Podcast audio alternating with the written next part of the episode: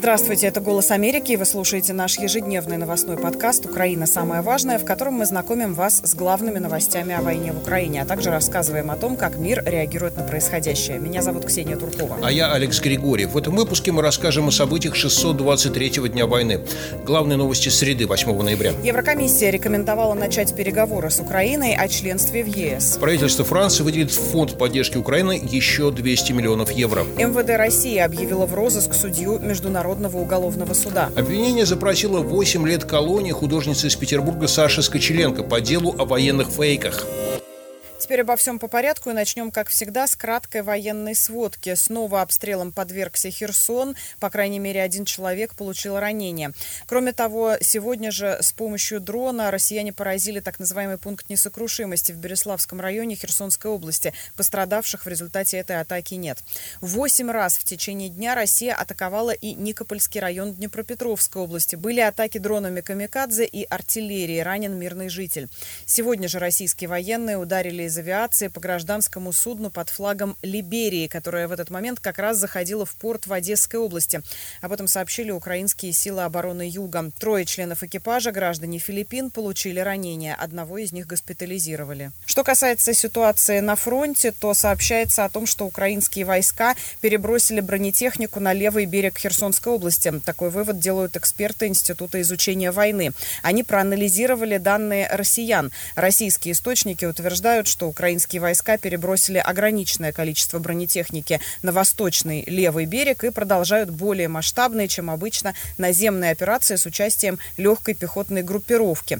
Также в докладе Института изучения войны идет речь о том, что украинский удар по российскому судостроительному заводу в Керчи в оккупированном Крыму 4 ноября нанес значительные повреждения кораблю Черноморского флота России.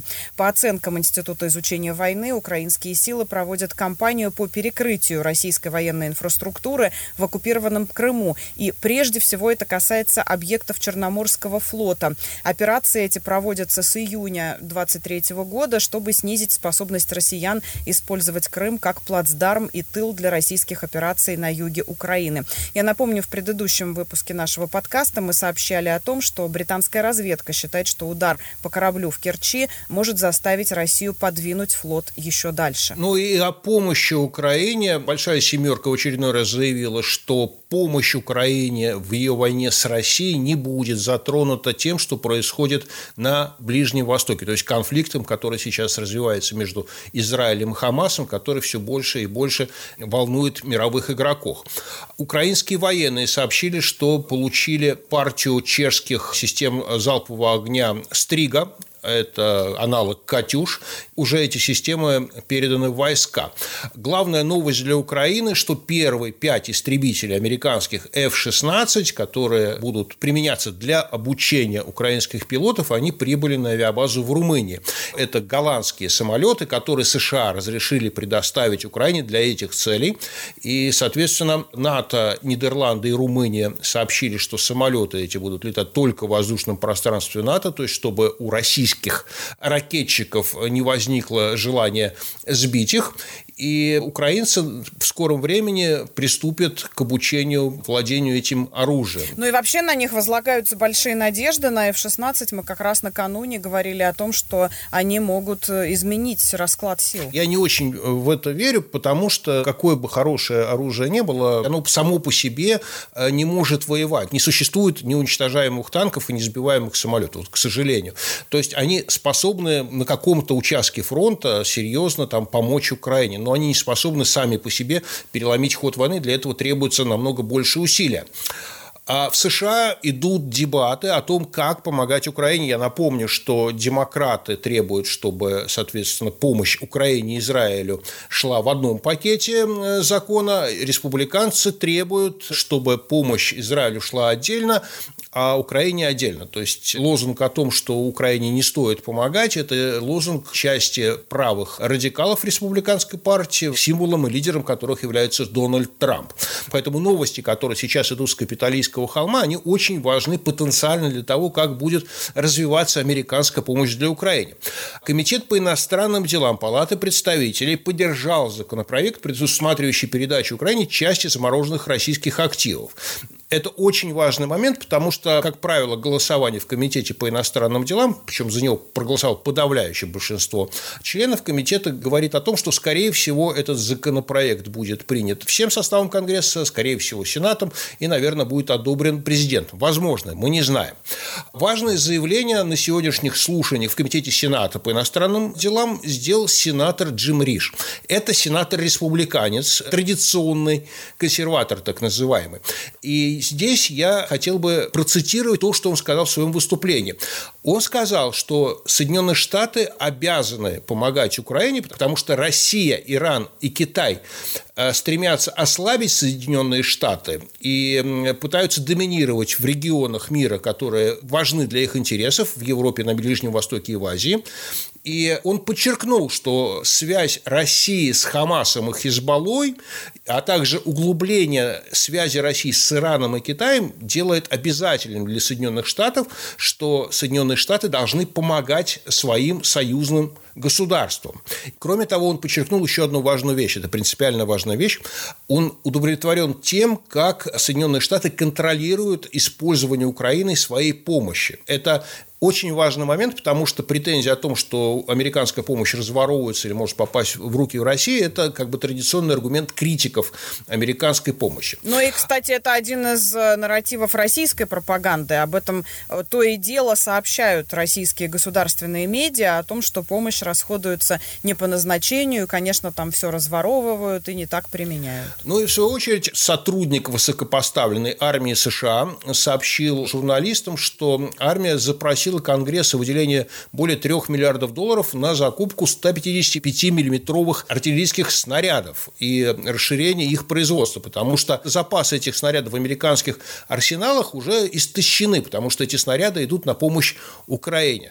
Я каждый раз вспоминаю, сколько снарядов использует Россия, вот уже скоро будет два года войны, и какие запасы боеприпасов и оружия она накопила, обвиняя НАТО и Соединенные Штаты там, в каком-то военном гегемонизме, там, подготовке к страшной войне. У США, как оказалось, недостаточно снарядов даже для такой относительно небольшой региональной войны. В свою очередь, госсекретарь Соединенных Штатов э, Энтони Блинкен еще раз подчеркнул, как важно сейчас продолжать поддерживать Украину э, после призыва к Конгрессу утвердить бюджетную помощь Киеву на сумму почти в 12 миллиардов долларов. Мы об этом рассказывали накануне. По словам Блинкина, Россия начала войну против Украины и может закончить ее в любой момент, выведя свои войска и прекратив жестокие атаки. Пока она этого не сделала, сказал он. И у Соединенных Штатов есть четкий план действий помочь Украине защитить себя, поддержать украинский народ, а также привлечь Россию к ответственности. Конец цитаты. Также Государственный департамент США заявил о том, что с пониманием относится к словам президента Украины Владимира Зеленского о том, что сейчас не время проводить выборы. Об этом, в частности, заявил представитель Госдепа э, Видант Патель. Я думаю, что важно помнить, что Украина оказалась э, в таком положении, потому что Россия продолжает вести полномасштабную незаконную войну. Украина и ее народ борются за выживание, заявил Патель и напомнил, что почти 20% Украины сейчас оккупированы. Десятки миллионов украинских граждан стали перемещенными лицами. Многие из них оказались за пределами страны э, как беженцы.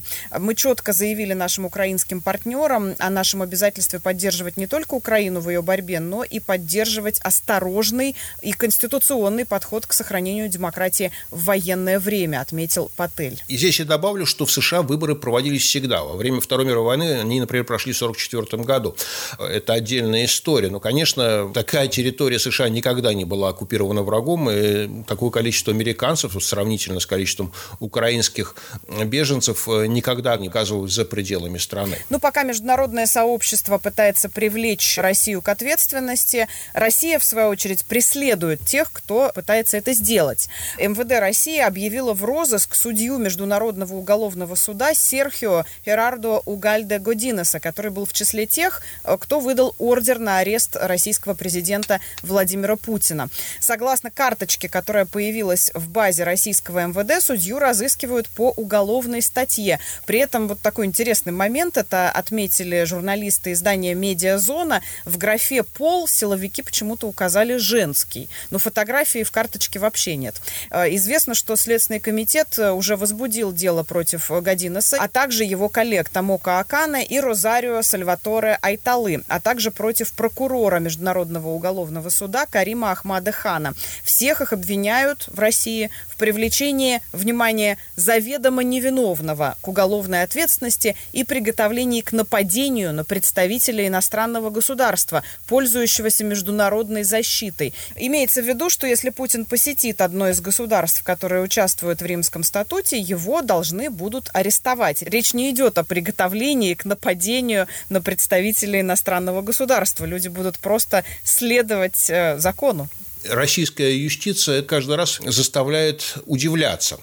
Ну, а радостная новость для Украины. Еврокомиссия приняла решение и рекомендовала Совету Европейского Союза начать переговоры с Украиной и Молдовой, добавлю, о вступлении в Евросоюз. Напомню, что последняя страна, вступившая в Евросоюз, была Хорватия в 2013 году, а в 2020 году Великобритания вышла из состава этого блока и, соответственно, нанесла нанесла ему серьезный, во всяком случае, моральный ущерб.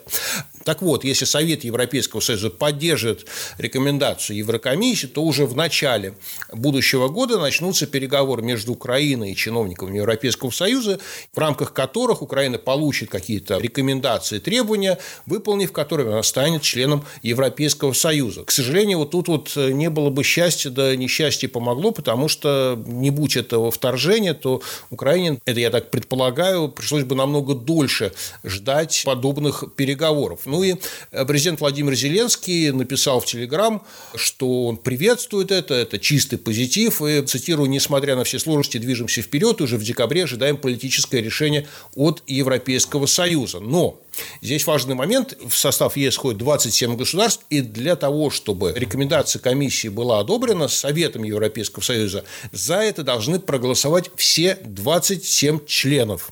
А там есть сейчас Венгрия, и там есть сейчас Словакия с не предсказуемыми позициями. Вот я как раз об этом хотела сказать. Во-первых, хотелось бы добавить э, в этот безусловный позитив, о котором э, говорит э, Владимир Зеленский, немного прагматизма и реализма. Киев все-таки должен выполнить часть еще не воплощенных в жизнь реформ. В частности, Европейская комиссия напомнила Украине о необходимости выполнить рекомендации Венецианской комиссии, в частности, реформы законодательства о нацменьшинствах. Как ты правильно заметил, Венгрия собирается блокировать блокировать начало переговоров с Украиной о вступлении в ЕС, пока не будут выполнены венгерские требования относительно языка образования, потому что есть э, венгероязычное э, меньшинство в Украине. Но в то же время вице-премьер по вопросам европейской и евроатлантической интеграции Украины Ольга Стефанишина сообщила, что Украина уже предоставила Венгрии подробную дорожную карту того, как можно решить споры по вопросу нацменьшинств. Одной из нерешенных проблем Еврокомиссия называет, конечно, борьбу с с коррупцией в Украине. И сегодня на эту тему высказалась президент Еврокомиссии Урсула фон дер Ляйен. Она ответила на заявление своего предшественника Жана Клода Юнкера о коррумпированной Украине. Отметила, что проводимые страной реформы впечатляют. Я приведу цитату. Они боролись с коррупцией, отмыванием денег, укрепляя правовую систему. Это все часть реформ, результаты которых мы видим в повседневной жизни в Украине. Поэтому они не просто приняли законы, а внедряют их. Поэтому именно сейчас нужно начать переговоры переговоры о вступлении, сказала Урсула фон дер Ляйен. Но тут я напомню, что путь э, вот этой борьбы с коррупцией в Украине это был один из ключевых вопросов всегда, и особенно после Евромайдана, после революции достоинства. И этот путь был очень сложен. Э, не все удавалось, и Европа э, часто критиковала Украину за то, что не все реформы шли так, как они задумывались. Но вот сейчас Украина получила позитивную оценку. Что же касается Словакии, которую ты тоже упомянул, упомянул, правительство э, Словацкой Республики не утвердило 14-й пакет военной помощи Украине на сумму в 40 миллионов евро. Предложение предоставить помощь было подготовлено бывшим руководством Министерства обороны. В пакет э, должны были войти патроны, крупнокалиберные боеприпасы и ракеты для системы противовоздушной обороны «Куб», а также 8 минометов. С начала полномасштабного вторжения Словакия предоставила Украине 13 пакетов военной помощи на общую сумму в 671 миллион евро. После вступления в должность премьер-министр Словакии Роберт Фицо, которого называют пророссийским премьер-министром, подтвердил, что не будет поддерживать военную помощь Украине, потому что, как он сказал, пусть лучше 10 лет ведут переговоры о мире, чем 10 лет убивают друг друга без всякого результата. Однако есть в Европе страны, которые считают своим долгом помогать Украине. Франция заявила о том, что намерена дополнительно выделить Украине 200 миллионов евро. Эти средства будут направлены на закупку французских же вооружений для вооруженных сил Украины. В свою очередь, немецкий оружейный концерн Rheinmetall сегодня объявил о получении заказа от правительства Германии на поставку Украине около 100 тысяч минометных боеприпасов калибром в 120 миллиметров. Заказ, стоимость которого составляет несколько сотен миллионов евро. Это часть э, недавнего пакета военной помощи для вооруженных сил Украины на сумму в 400 миллионов евро. А представители Рейнметалл не уточняют, о чем именно идет э, речь, но пакет на такую сумму Германия уже объявляла в сентябре. И поставка снарядов должна начаться в ближайшее время. Еще одна новость, она относительно маломасштабная, но достаточно важная. Это уже вторая такая новость за последнюю неделю. Министерство финансов США сообщило, что ввело санкции против семи физических лиц и трех юридических Э, лиц за поставки электронных компонентов двойного назначения в Россию. Тут перечень э, юридических физических лиц, четверо этих людей в России, двое в Канаде, один в США, но это относительно маленькие, никому неизвестные компании и никому неизвестные физические лица. Дело в том, что Соединенные Штаты занялись затыканием щелей в санкционной системе, то есть чтобы Россия не получала те самые жизненно необходимы для ее оборонки элементы, там, микрочипы, например, которые используются для производства дронов, ракет, самолетов, высокоточных снарядов и так далее и тому подобное. После того, как были введены крупномасштабные западные санкции, Россия развернула огромную сеть с помощью своих агентов и беспринципных, так скажем, бизнесменов, она начала закупать вот эти компоненты под фиктивными предлогами. Вот сейчас США явно занялись тем, что они начали перекрывать вот эти каналы поставок. А я продолжу тему санкций. Министерство иностранных дел Великобритании объявило о новых ограничениях в отношении 29 физических и юридических лиц, работающих в российском золотодобывающем, нефтяном и стратегическом секторах. Об этом сообщает пресс-служба правительства Соединенного Королевства. В частности, в санкционный список попали крупнейший российский золотоперерабатывающий завод, российские олигархи и бизнес, а также третьи страны, страны, которые, что называется, подпитывают доходы России от этой войны. Рынки золота и нефти России имеют тесные связи с Кремлем. Они стали важными источниками дохода для незаконного вторжения в Украину, говорится в официальном сообщении. Золото – это значительный источник дохода для военных усилий России, одно из самых высоких по стоимости после нефти и газа. Ну и теперь наша постоянная рубрика «Кого, где, за что», в которой мы рассказываем о том, как э, преследуют людей с антивоенной позиции в России. И, конечно, главная новость сегодня – это то, что обвинение в России запросило 8 лет колонии для художницы из Петербурга Саши Скочеленко по делу о так называемых военных фейках. Процесс э, этот идет уже несколько месяцев. За ним следят э, российские активисты, которые посещают судебные процессы над теми, кого преследуют преследуют по политическим мотивам. Э, Сашу Скочеленко обвиняют в распространении так называемых фейков об армии по мотиву политической ненависти. И поводом для преследования, я напомню нашим слушателям, стала антивоенная акция в супермаркете «Перекресток». Тогда Саша заменила ценники в магазине на наклейки с информацией о числе погибших на войне в Украине, но это было в самом начале войны, э, то есть теми данными, которые на тот момент были, и также призывами остановить боевые действия действия. По версии следствия, она действовала с целью пропаганды негативной оценки специальной военной операции. Это, конечно, была цитата. И с апреля прошлого года Скочеленко находится в СИЗО. За это время на нее неоднократно оказывали давление. У нее чаще, чем у остальных, проводят обыски. Ей не передают э, специальное питание, потому что у нее есть определенное заболевание желудочно-кишечного тракта, которое требует этого питания и вообще особого ухода. Э, часто ее возили на на заседание на целый день, она не успевала поесть, э, фактически морили голодом. А, кроме того, у нее диагностированы еще несколько заболеваний, включая порог сердца. И несмотря на это, к материалам дела приобщили справку из СИЗО, в которой говорится о том, что подсудимая, цитата, этапом следовать может. Ну вот теперь прокурор просит для нее 8 лет колонии каждый раз, когда я слышу подобные новости, у меня вот опускаются руки, потому что народ, который пережил ужасы ГУЛАГа, вот это чудовищное уничтожение собственных уже бабушек, дедушек с пытками, с какими-то нечеловеческими мучениями, вот как это можно продолжать в 21 веке? Вот есть прекрасный, замечательный мир, в котором можно свободно жить и развиваться, да, и вот правоохранительная система хватает людей, вот эту несчастную девушку, которая больная, нездоровая, да, которой нужно особое питание, и сознательно целенаправленно вот это большое количество людей в погонах, в форме, в судейских мантиях загоняет ее в могилу. И при этом, ну, подавляющее большинство жителей России за этим спокойно наблюдает. Я сегодня прочитала один пост в Фейсбуке наблюдения филолога о том, что э, слово «чудовищно» стало использоваться очень часто, и комментарии были э, такие, что а как избежать этого слова сейчас, когда действительно, пожалуй, только оно отражает э, происходящее. На этом заканчиваем наш очередной выпуск. Не забывайте подписываться на нас в Google и Apple подкастах, а также слушать нас в приложении «Эхо». С вами были Алекс Григорьев и Ксения Туркова. До встречи. До свидания.